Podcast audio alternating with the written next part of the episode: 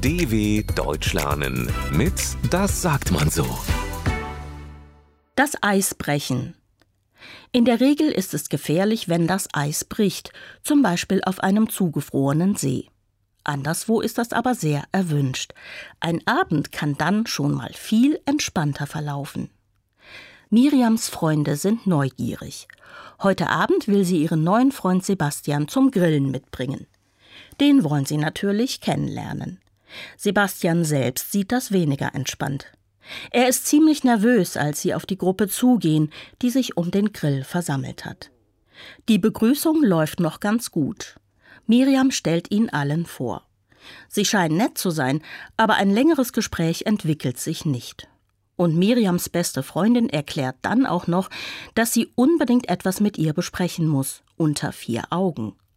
Sebastian steht ein bisschen verloren da, als ihn einer von Miriams Freunden anspricht. Hey, ich bin Nassim. Hilfst du mir mal mit den Getränken? Die sind noch im Auto. Sebastian ist erleichtert, dass er etwas tun kann. Klar, gerne.